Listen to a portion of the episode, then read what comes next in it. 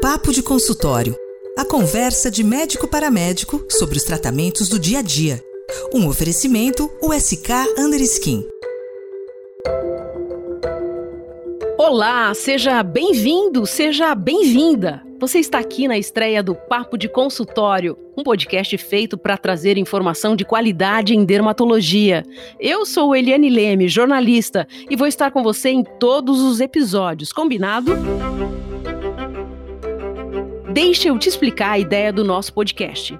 Em cada episódio, a USK Underskin vai promover o um encontro entre especialistas para que as práticas médicas mais modernas e atuais sobre a saúde da pele e do cabelo possam ser compartilhadas. Muito bom, né? E nesse primeiro episódio, o foco será mesmo nas novidades da terapêutica dermatológica, porque o mercado da dermatologia vem crescendo cada vez mais no Brasil é uma área tão em alta que se mostrou um dos pilares da economia nos últimos anos e traz consigo inovações, conteúdos relevantes e novos métodos de cuidados com a pele, unha e cabelos. Vamos apresentar então os nossos convidados?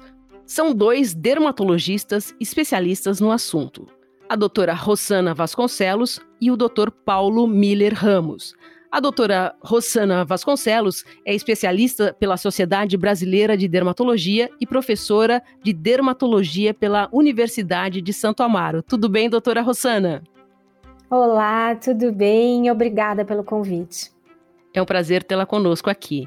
Dr. Paulo Miller Ramos é doutor em dermatologia pela Unesp e coordenador do ambulatório de tricoses pela Unesp. Tudo bem, doutor Paulo? Tudo ótimo. É, muito obrigado, Eli, Rosana, um prazer estar aqui com vocês hoje. Preparados então para dividir as experiências e práticas com os colegas? Olha, tem muita coisa para a gente conversar, hein? Bom, mas eu mesma não vou falar nada. Quem vai falar são vocês. E a partir de agora eu vou ficar aqui bem quietinha, só ouvindo, só prestando atenção, tá bem? Com vocês. Quem começa, doutor Paulo ou doutora Rossana? Então, eu que começo, gente, é uma alegria estar aqui falando um pouquinho com o Paulo e se deixar, a gente fala realmente o dia inteiro. A gente está trazendo algumas novidades aí que vão de cabelo a estética, que a gente vai falar um pouquinho de acne, de algumas novidades até na rotina de skincare. E vamos começar com o cabelo, então, já que é uma área que tem evoluído muito nos últimos anos, e com esse tempo que a gente já tem do uso do minoxidil oral, eu queria perguntar para o Paulo um pouco sobre os efeitos adversos e a segurança com essa rotina. Olá, Rosana. É, realmente eu muito feliz em estar aqui com você, discutindo atualizações terapêuticas. E o minoxidil oral realmente é um tópico é, que está bastante em alta. É, já a gente tem usado, prescrito, estudado minoxidil oral para tratamento, é, principalmente da alopecia androgenética, mas outras causas também é, de alopecias. E sempre uma preocupação foi os efeitos colaterais, né? Uma medicação sistêmica, quando usada em doses mais altas para hipertensão associado a efeitos colaterais muitas vezes significativos. E realmente esses efeitos são muito mitigados com as doses baixas que a gente costuma usar para tratamento das alopecias. E agora, mais recentemente, a gente teve dois estudos que foram publicados no JAAD que nos dão um pouco mais em, é, em termos de informação, de números, né, de, de, como os pacientes se comportam, né, pacientes saudáveis, usando o minoxidil oral para em baixa dose para tratamento das alopecias. Um, um estudo foi publicado, foi um estudo multicêntrico, né, em torno de 1.400 pacientes é, usando minoxidil oral por pelo menos três meses, e desse grupo aí de 1.400, é, menos de 2% dos pacientes precisaram interromper o tratamento por efeito adverso. Então, isso nos traz um, um, um dado de segurança bastante interessante. Uma outra coisa que eu acho que é bem bacana desse estudo, que era uma coisa que a gente já via na prática, mas ele, ele ilustrou isso muito claramente, que são os momentos que o paciente costuma ter efeito adverso. Então, por exemplo, uma taquicardia reflexa ela deve acontecer nas horas seguintes à ingestão do minoxidil em função da vasodilatação. É, sensação, às vezes, de tontura, de mal-estar nos primeiros dias. O edema geralmente demora um pouquinho mais, né? A gente sabe que a vasodilatação do minoxidil pode ativar o sistema renina, angiotensina, aldosterona e causar edema. Isso geralmente acontece nas primeiras semanas. E a hipertricose, que é bastante frequente, geralmente acontece é, entre três a seis semanas, geralmente a partir do segundo do terceiro mês. Um outro estudo que vale a pena a gente eh, vale a pena mencionar foram três estudos que é, é, foram três centros que se colaboraram aqui no Brasil. Eu fiz parte desse estudo e a gente conseguiu reunir 435 pacientes. Então, também uma casuística grande. E, e uma particularidade do nosso estudo foi que a gente ligou para os pacientes ativamente perguntando dos efeitos adversos. E até alguns efeitos que ainda não muito claramente estavam relacionados com o minoxidil. Então, 9% dos nossos pacientes tiveram cefaleia, uma cefaleia leve, mas aconteceu. É, insônia, 7% dos pacientes tiveram insônia e 2% dos pacientes tiveram pesadelos, que são talvez efeitos não tão esperados, mas é importante que a gente saiba, porque eventualmente se o seu paciente se queixar de insônia, de pesadelo, é possível que realmente seja relacionado ao minoxidil, e nesses casos, pelo menos na minha prática, eu tenho trocado a, a tomada noturna para o início do dia e muitas vezes acaba resolvendo. Acho que um outro ponto legal também, que é uma pergunta que eu sempre é, recebo, é com relação à, à, queda que pode ter, né, o hair sharing, que, é, que, é, que, os pacientes têm com o uso do minoxidil. Com o minoxidil tópico, isso era em torno de 18%, alguns estudos apontavam um número em torno disso. Na nossa casuística foi em torno de 30%, então realmente parece ser um pouco mais intenso aí do que é, o minoxidil tópico. E é claro, a hipertricose a gente sabe que é frequente, é, geralmente leve, muito bem tolerado, então as pacientes, de uma maneira geral, manejam isso muito bem, raramente isso é um problema que leva à interrupção do tratamento. Eu acho que só, talvez, o último ponto que eu gostaria de lembrar, que apesar de incomum, é, nessa nossa casuística de 435 pacientes, cinco pacientes tiveram edema generalizado, inclusive com edema de face. Então, é um elemento que a gente tem que ficar atento, não é tão comum, mas eventualmente pode acontecer e a gente tem que estar atento para essas situações também. Muito bom, Paulo. Ô, Paulo, e aí a última perguntinha para a gente dar um dado maior, até falando um pouquinho, eu gosto também dessa prescrição, eu tenho é, realmente tido resultados com doses menores do que eu usava no começo, então eu queria saber agora só um pouquinho da sua experiência, se você tem observado isso também ou se você tem precisado atingir doses maiores para manutenção de resultado. De uma maneira geral, eu também tem, muitas variações, né? A gente ainda não tem dados para dizer qual que é a dose ótima aí, mas para mulheres eu costumo usar 1 miligrama. Em alguns casos, a paciente às vezes está um pouco insegura, com medo de hipertricose, ou ela já usa algum outro medicamento. Às vezes eu começo com meio. Particularmente não uso doses menores do que meio miligrama, 0,25, por exemplo, apesar disso estar tá descrito. Em homens, eu costumo começar com 2 miligramas e tenho alguns casos eu vou subindo para 3, 4 miligramas, eventualmente chegando a 5 miligramas. Houve até um momento que eu prescrevia 5 miligramas mais frequentemente, a gente também tem, tem alguns estudos aí usando 5 miligramas em homem, mas eu acho que o risco de efeito adverso tende a aumentar um pouco. Eu acho que com essa dose entre 2 a 3 miligramas, muitas vezes a gente já observa resultados bem interessantes. E até olhando um pouquinho nessa progressão de efeitos colaterais, né? Os efeitos colaterais mais intensos relacionados ao sistema cardiovascular, tendem a se manifestar nos primeiros dias e nas primeiras semanas. Então, eu acho que uma estratégia inteligente, mesmo que você queira usar doses maiores, às vezes é começar com uma dose menor, você pode ir subindo, não necessariamente você tem que esperar o resultado no cabelo, né? Que aí demoraria quatro a seis meses, e de repente ir subindo se você quiser. Às vezes é melhor do que de repente começar com uma dose muito alta, às vezes o paciente tem um efeito colateral mais significativo e acaba desistindo do tratamento. E como é que você tem feito, Rosana? Como é que é a tua preferência de dose? Como é que você maneja na tua prática? Eu gosto de começar com meio, porque eu acho que isso traz segurança para o paciente, e aí logo depois eu já acabo tentando manter uma dose em torno de um miligrama mesmo. É, acho que as minhas pacientes elas têm o pânico da hipertricose, então quando passa esse primeiro momento, elas veem que é uma coisa mais leve, acho que é muito mais fácil da gente manejar. E já que estamos falando de alopécia, porque a gente tem vários assuntos para conversar hoje, mas eu queria saber o que, que tem de novidade em alopécia androgenética. Bom, eu acho que uma novidade, talvez não é uma novidade no sentido de ser uma droga nova, mas é uma novidade em termos de liberação, que é a dutasterida. Acho que todos nós conhecemos a dutasterida, é um inibidor da 5-alfa-redutase tipo 1, tipo 2. É, ela já está no mercado há bastante tempo, ela tem indicação de bula para tratamento de hiperplasia prostática e agora ela recebeu também aprovação de bula para tratamento da alopecia androgenética aqui no Brasil, alopecia androgenética masculina. Ela já tinha essa aprovação em alguns países, no Japão, na Coreia do Sul, no México. Ela ainda não tem aprovação do FDA, é, até onde eu saiba, para alopecia androgenética, mas agora no Brasil tem essa indicação de bula.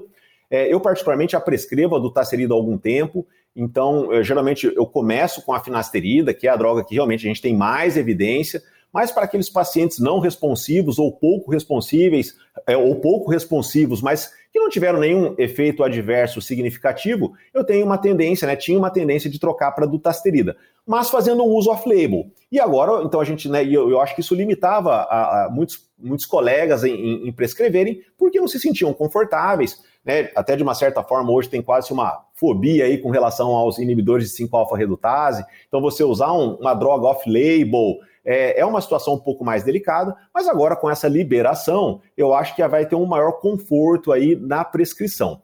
Com relação aos dados da eficácia da dutasterida na alopecia androgenética, esses dados já são bastante antigos. A gente já tem bons ensaios clínicos aí de 2006, outros que vieram depois, temos meta-análise em cima desses dados.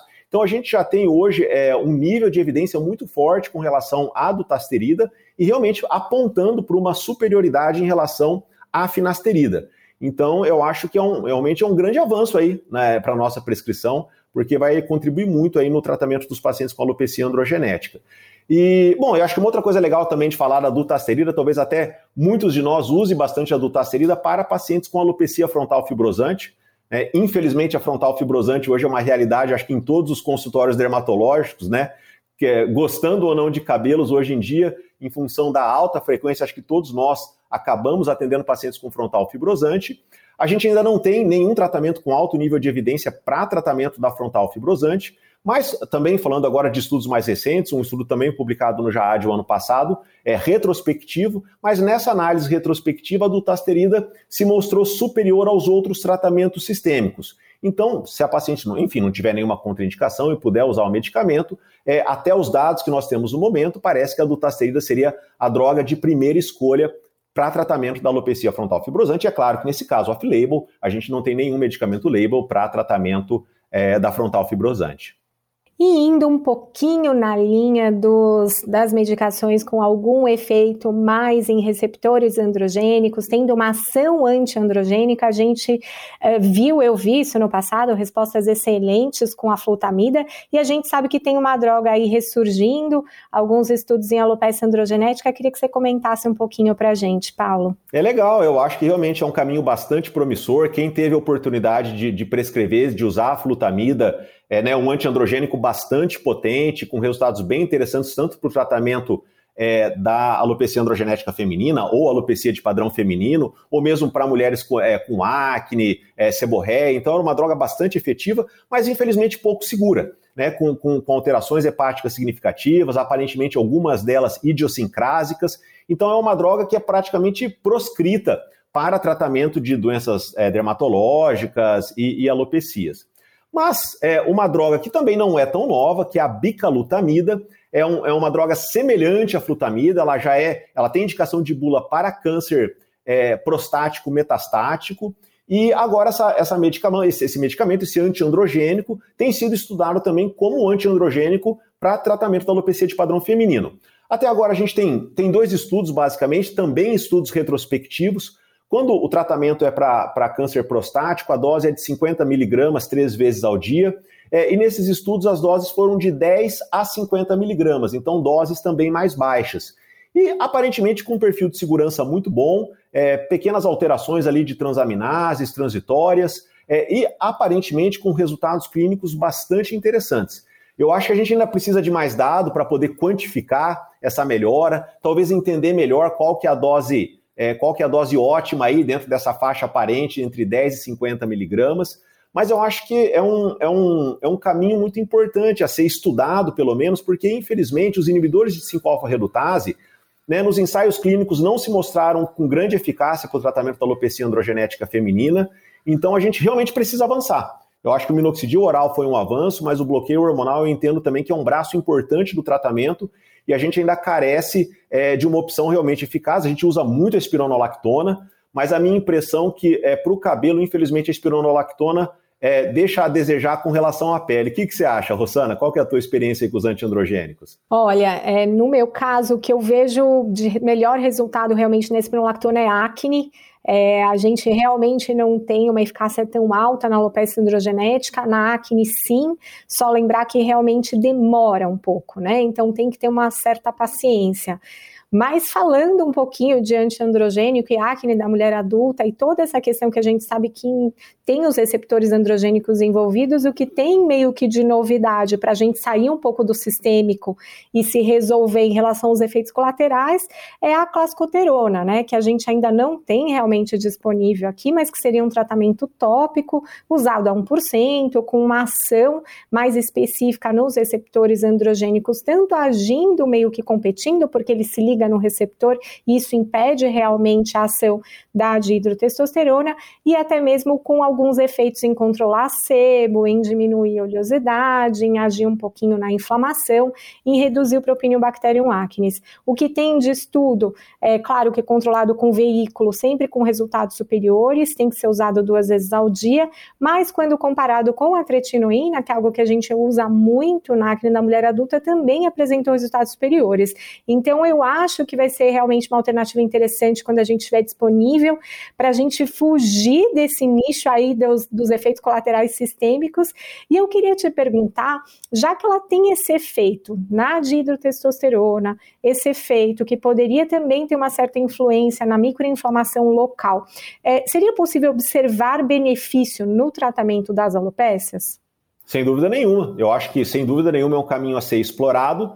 Sinceramente, eu não seria tão otimista como no tratamento da acne. Até porque com os antiandrogênicos que a gente tem, você né, bem observou, quando a paciente tem acne, tem alopecia androgenética, muito mais frequentemente a gente observa uma melhora da acne é, do que do cabelo. Então, eu não sei se o tratamento tópico com antiandrogênico vai conseguir alcançar a potência que a gente precisaria.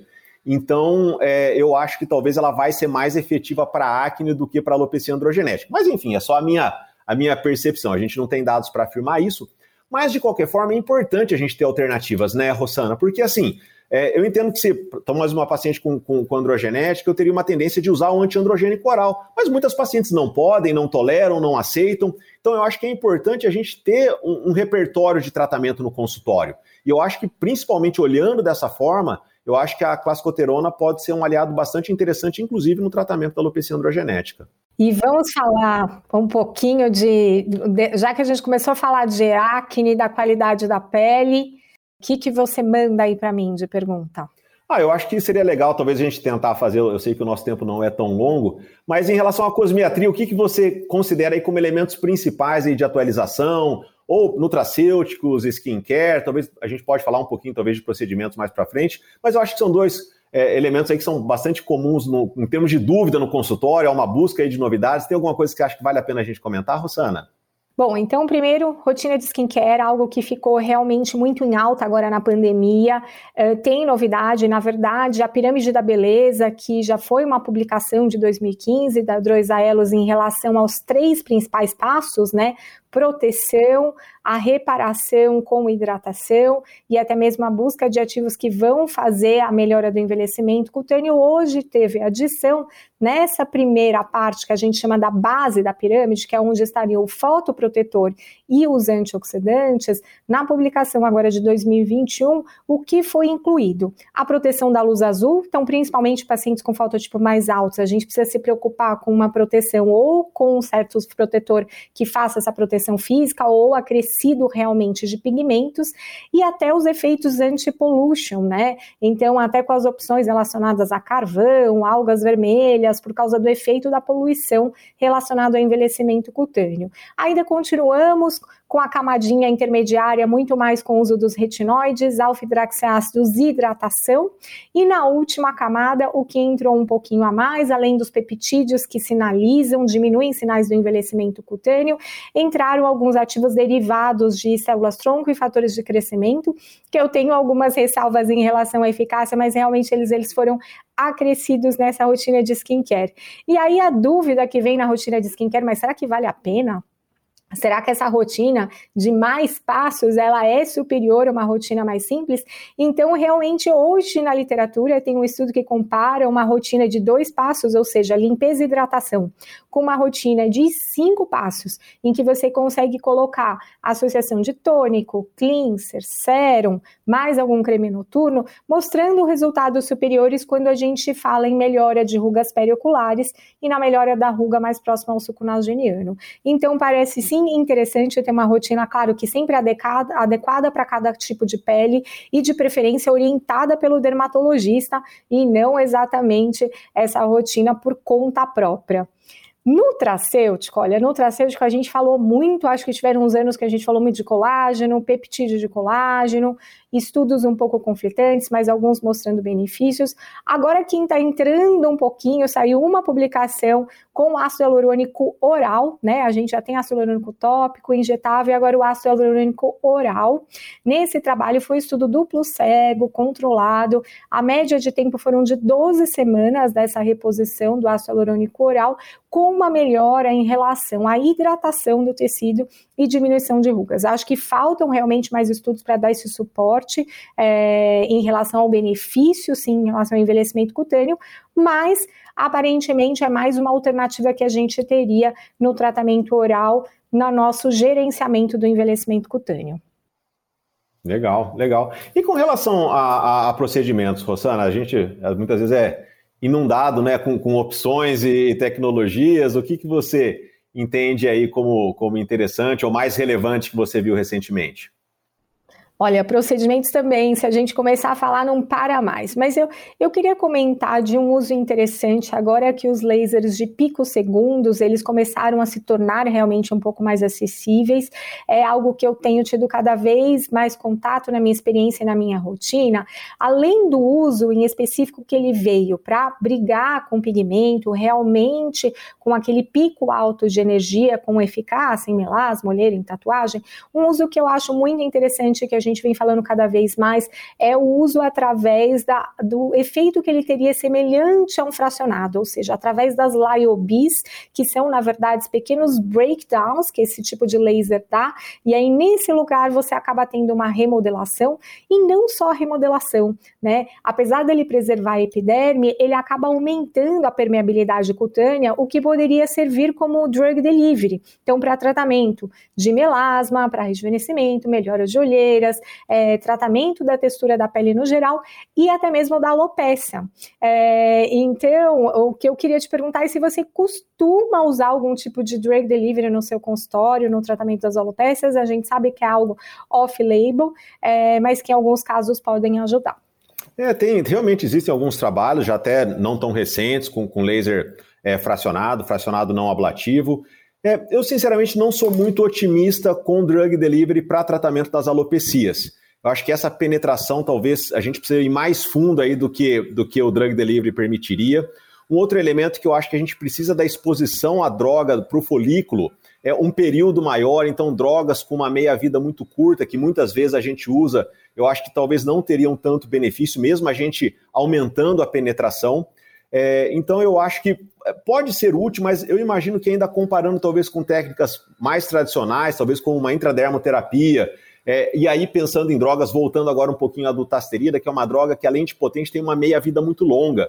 A meia-vida dela é de 3 a 5 semanas, então eu acho que é uma opção interessante para um tratamento de intervenção, é independente de qual seja, mas no sentido que o paciente não tem como né, ficar indo duas, três vezes por semana no consultório fazendo uma aplicação. Couro cabeludo é uma área muito sensível, dolorosa, extensa para ser trabalhada, então é uma área um pouquinho, às vezes, ingrata no sentido do, do tratamento. Então eu acho que drogas com esse perfil, com meia-vida muito longa, elas acabam nos ajudando e até é, permitindo sessões mais espaçadas. Mas eu, particularmente, não acho que o drug delivery para cabelo, para alopecia androgenética, talvez seja o melhor caminho. Mas eu acho que é um caminho possível, e é claro, tem que ser explorado, né? Acho que ainda não foi explorado de maneira sistemática, né? Bem avaliado, a gente precisa de mais dados nesse sentido.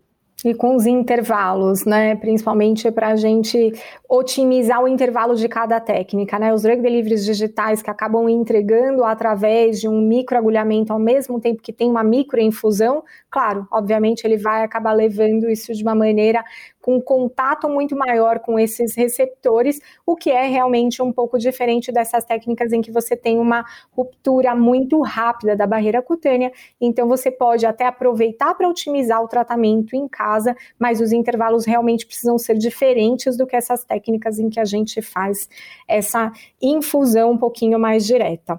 Ô, e você comentou um pouquinho até do, da tecnologia para o melasma, né? Melasma é sempre um desafio.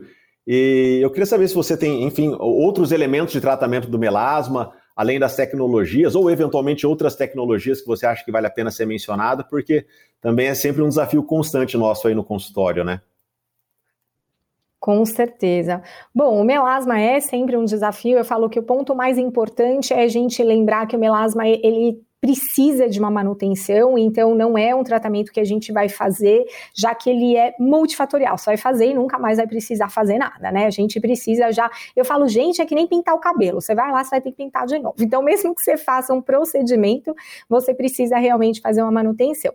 Na evolução dos procedimentos, então, a gente tem realmente é, essa questão mais de avaliar o efeito do pico, os intervalos, ver se ele é realmente muito superior ao que suíte, o que a gente vê que na prática prática, em termos de publicação científica, a eficácia acaba sendo muito semelhante, ele vai mudar mais em relação ao pico segundos a questão do intervalo entre as sessões, e não necessariamente a eficácia no momento do tratamento. Falando de tratamentos tópicos, vou falar algumas é, é, novidades de drogas antigas. Então, assim como aconteceu com o minoxidil é, oral, né, saiu do tópico, entrou no oral e agora sim ele está realmente é, sendo, de certa forma, mais sistematizado para o tratamento.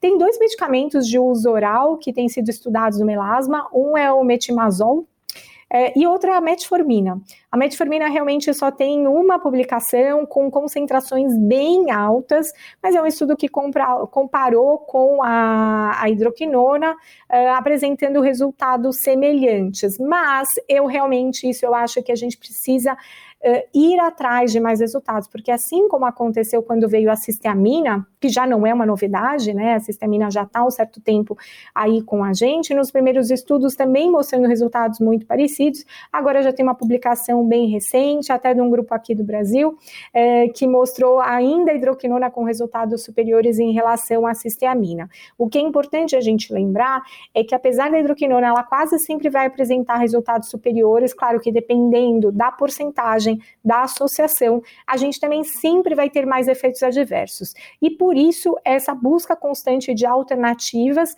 em relação à hidroquinona e até para a gente diminuir também um pouco aquela recidiva, que é sempre o que é muito difícil para o paciente com melasma. Um outro ativo que tem sido estudado é, cada vez mais é o butilresorcinol. Ele está presente é, em algumas formulações com resultados interessantes no clareamento de melasma, mas é, cada vez mais uma abordagem multifatorial. E a gente pensar que a etapa da formação da melanina, ela vai ter aquela etapa bem pré-melanogênese, aquela etapa que vai acontecer antes do melanócito, desencadeada pelo estresse oxidativo, pelo próprio estímulo da circulação, através dos fatores de crescimento do endotélio vascular que são ativados, o estímulo do MSH, depois a gente tem aquela etapa que acontece dentro do melanócito e depois a gente tem o deepening, depois a gente vai ter o aprofundamento da melanina. Então, os tratamentos também mais completos hoje é muito essa abordagem da gente tentar agir nessas várias etapas do tratamento do melasma.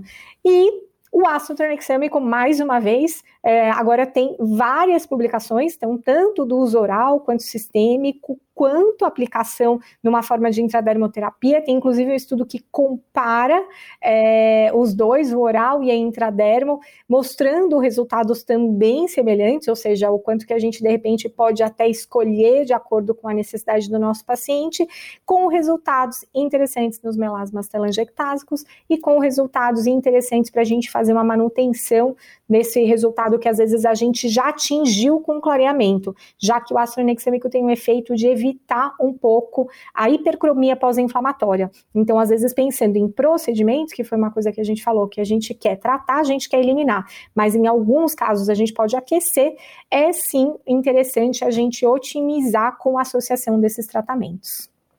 E é legal, muito bacana uma coisa que você comentou, né? A gente está falando muito de novidade, mas de alguns tratamentos que se mostram efetivos num primeiro estudo, né? Isso a gente vê com frequência. Isso não é uma particularidade da dermatologia, né? Muitos estudos, muitos ensaios clínicos não têm achados que são depois reprodutíveis. Então a gente vê que, né, de repente tem aquele boom, aquele furor em cima de uma droga ou de um procedimento, e a médio prazo, novos estudos, a prática mostra que, infelizmente, esses resultados não são reprodutíveis. Então é importante a gente é, claro, estar tá atento às novidades, mas também sempre olhar com um pouquinho de critério, porque infelizmente nem toda novidade, né, Rosana, se, se mostra realmente um, um tratamento sólido ou benéfico a médio e longo prazo. E por isso que, obviamente, que é múltiplos estudos em diferentes populações, em diferentes grupos, com diferentes avaliações, são fundamentais aí para a gente é, poder né, ter substância realmente no nosso conhecimento, na construção do nosso conhecimento, né? Concordo totalmente, porque é realmente a gente trazer aqui o que foi publicado, o que foi falado, é algo muito diferente de realmente a eficácia desse ativo a longo prazo. E sabe uma coisa que eu lembrei aqui, já que a gente falou de uh, outras drogas e efeitos, algo que a gente está vivendo agora, né, em relação aos injetáveis, que são os edemas tardios naquelas pacientes pós-vacinação ou pós-Covid. É, então, sim, eles acontecem. O Brasil demorou para viver porque a gente estava logo no início mais com Coronavac, que realmente tem uma incidência menor, mas agora está acontecendo com uma frequência maior.